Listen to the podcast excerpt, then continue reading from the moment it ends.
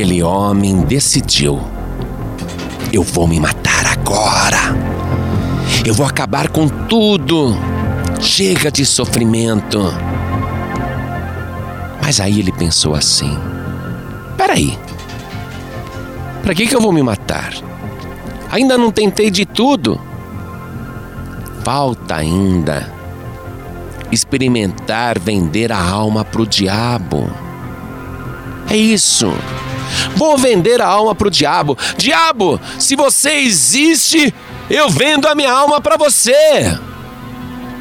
E adivinha quem apareceu?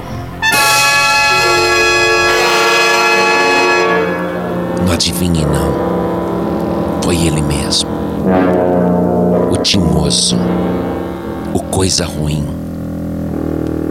Os seis dedos.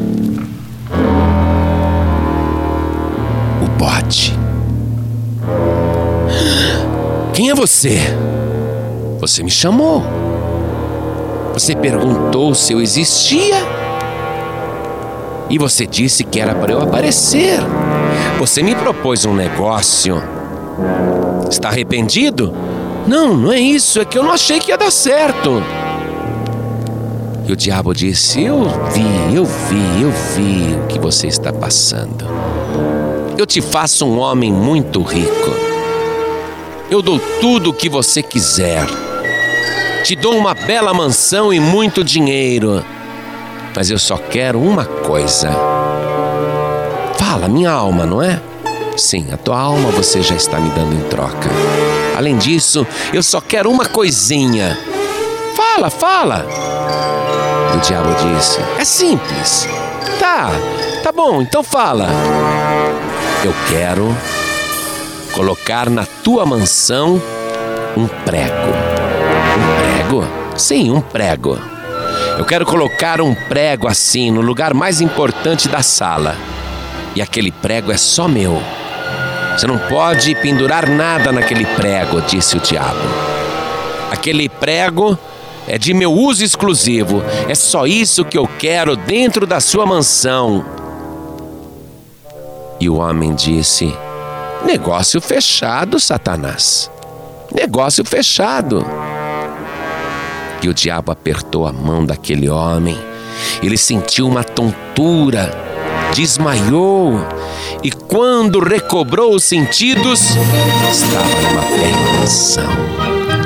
Gente bonita, uma verdadeira festa acontecendo, música, gente da alta sociedade. Realmente, o diabo cumpriu o que tinha prometido, mas quando ele olhou na direção da lareira, lá estava um prego. O prego do diabo. Ele se lembrou de tudo. É, a coisa está valendo mesmo. Olha lá o prego. Naquele prego eu não posso deixar ninguém e nem eu mesmo pendurar nada. Só o diabo pode usar aquele prego. A festa continuou rolando, maravilhosa. Artistas, muita bebida, uísque, drogas, tudo que ele queria. O seu sonho realizado. E ele pensou assim: nem acredito. E pensar que eu quase me matei e joguei tudo isso fora, hein? O diabo é muito bom. O diabo é muito generoso. Foi quando alguém entrou ali naquela sala. E todos ficaram olhando, e ele também. E aquele intruso foi até o prego e pendurou uma carniça podre de um bode velho.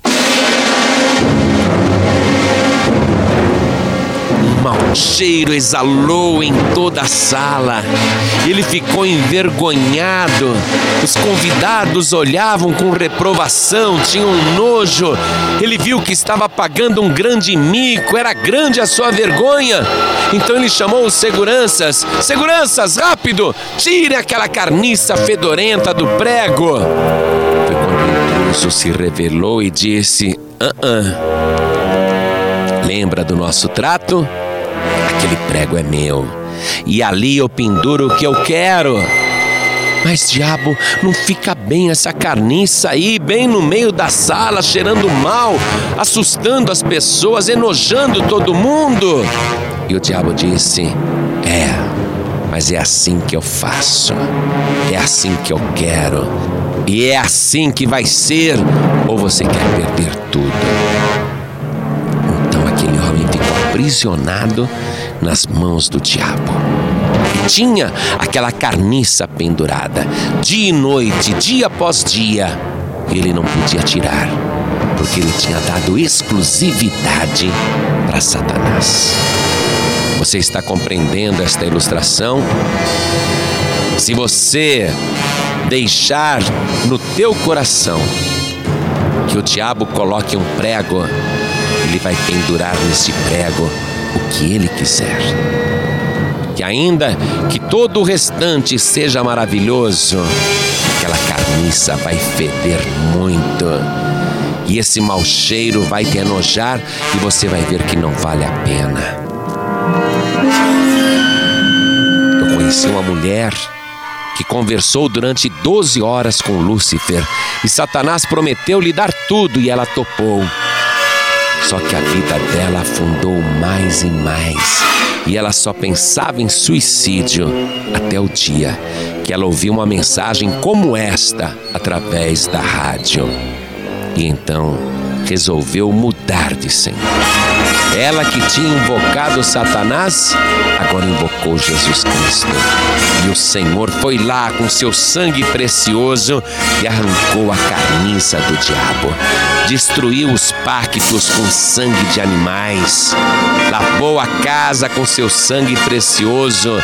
Libertou a mulher, arrancou o prego da parede e entrou totalmente com seu Espírito Santo. Ainda que você já tenha experimentado os maiores horrores nas mãos do diabo, você ainda não experimentou tudo.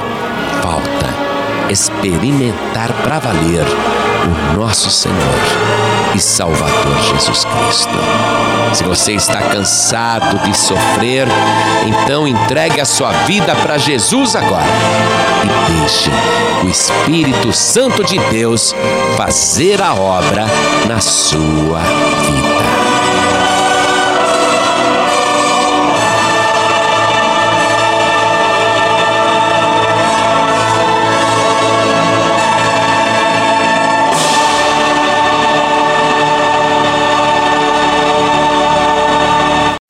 Você acabou de ouvir este podcast com João Ribe Palharim, um oferecimento dos pregadores do telhado. Para saber mais sobre este trabalho, acesse o site pregadoresdotelhado.org.br. Pregadores do Telhado, feliz a nação cujo Deus é o Senhor.